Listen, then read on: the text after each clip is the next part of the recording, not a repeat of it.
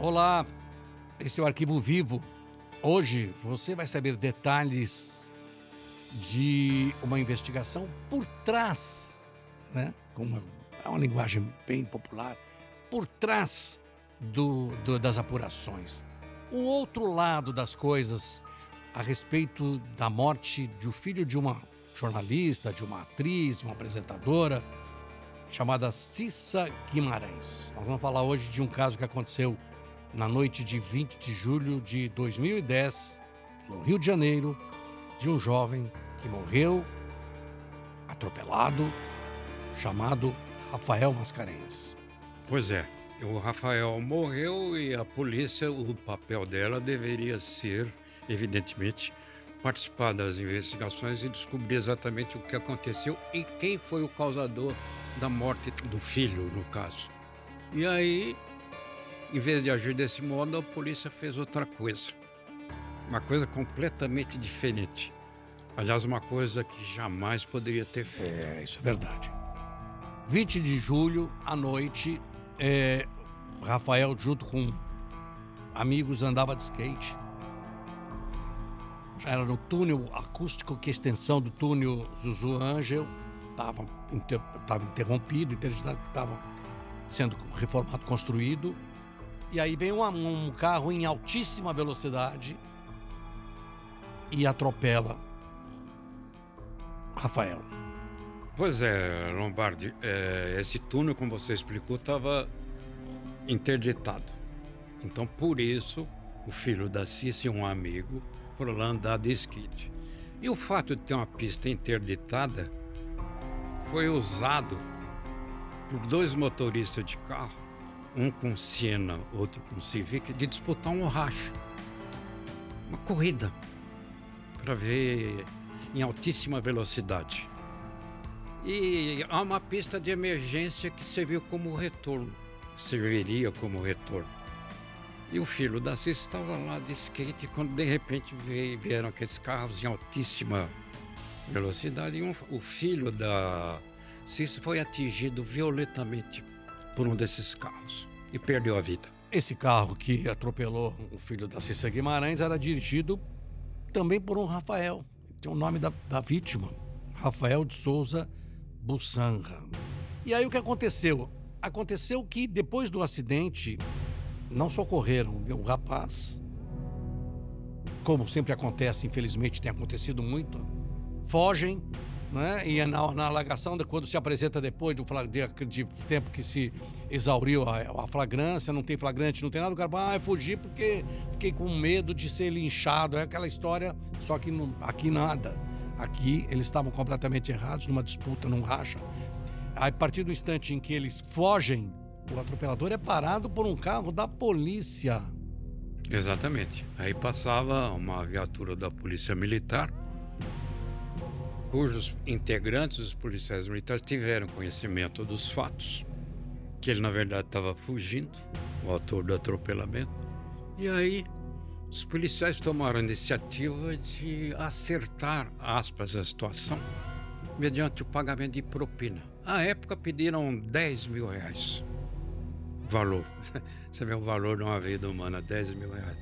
Mas isso é crime. Isso é crime.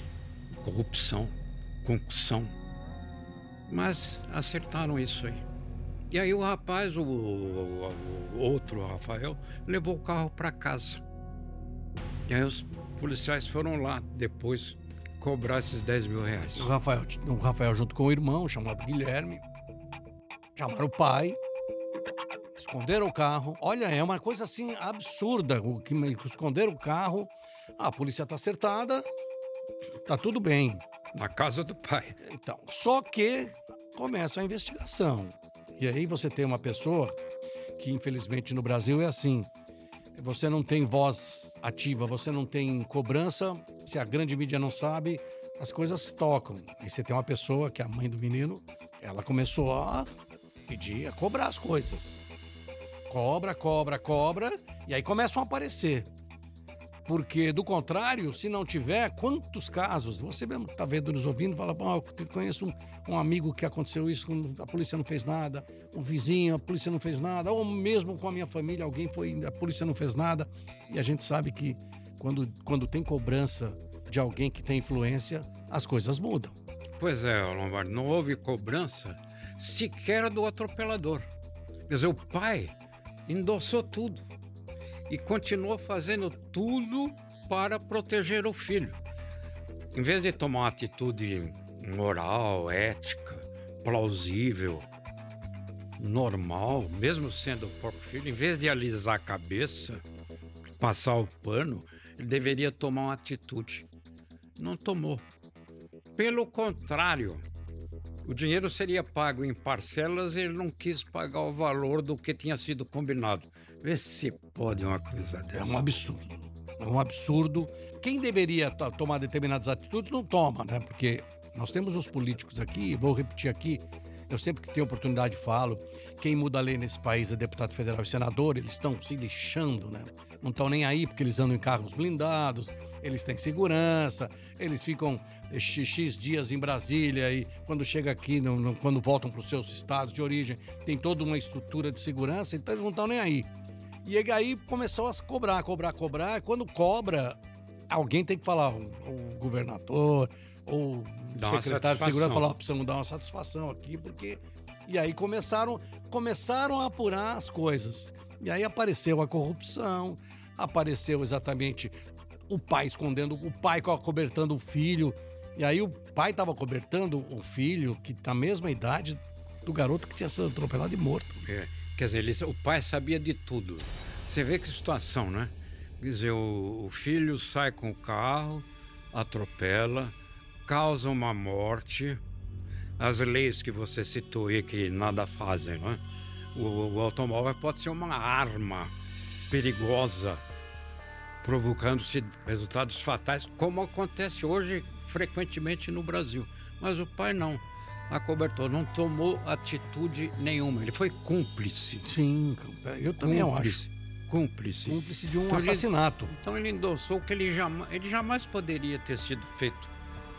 Até nós conhecemos casos, não é, Lombardi? De pessoas, pais e mães, pouquíssimos, que o filho apronta alguma, o pai ou a mãe tomam a iniciativa. Eles vão à delegacia e apresentam o filho. E a gente elogia muito, até porque isso também é muito, mas muito, muito mesmo, muito raro. Agora a gente vai entrar na parte, da, na parte exatamente que me revolta. Eu fico revoltado e quando tenho oportunidade eu falo isso e a gente vai explicar, você vai explicar também isso. Apurou-se, depois que se apurou, aí o autor confessou, contou como é que era a história. Aí vem a sentença. Isso que eu realmente não, não consigo entender. O que, que se espera para alguém que atropela, mata numa condição em que de racha, numa, to, to, totalmente errado, tudo errado, tudo errado, vai lá, suborna, esconde prova, não sei o quê. O que, que seria numa, numa sentença? Cadeia. Claro, você está correta na, correto na sua avaliação e interpretação. Por quê? Eu já vi casos até raríssimos também de gente que provocou a morte com automóvel ir para o tribunal do júri. Eu já vi isso aí. Poucas vezes é verdade, mas, mas aconteceu. Agora, o que acontece pela lei? A lei fria, né? Você precisa avaliar se houve dolo, intenção, vontade, deliberação. Agora raciocinemos, né? Se você pega um carro, vai participar de um racha em altíssima velocidade, você sabe, você tem plena consciência do que pode acontecer. Então existe a partir daí o chamado dolo eventual. Você pode muito bem prever o que pode acontecer. Você está assumindo previamente uma responsabilidade. Eventualmente pode acontecer algo muito grave. É igual quando você está bebendo, encheu a cara e vai dirigir o carro. Você sabe Exatamente. que você vai matar ou você vai morrer. Exatamente. No caso específico aqui do, do Rafael de Souza Bussanra, do irmão Guilherme, do pai, os caras foram condenados a pagar Cesta básica.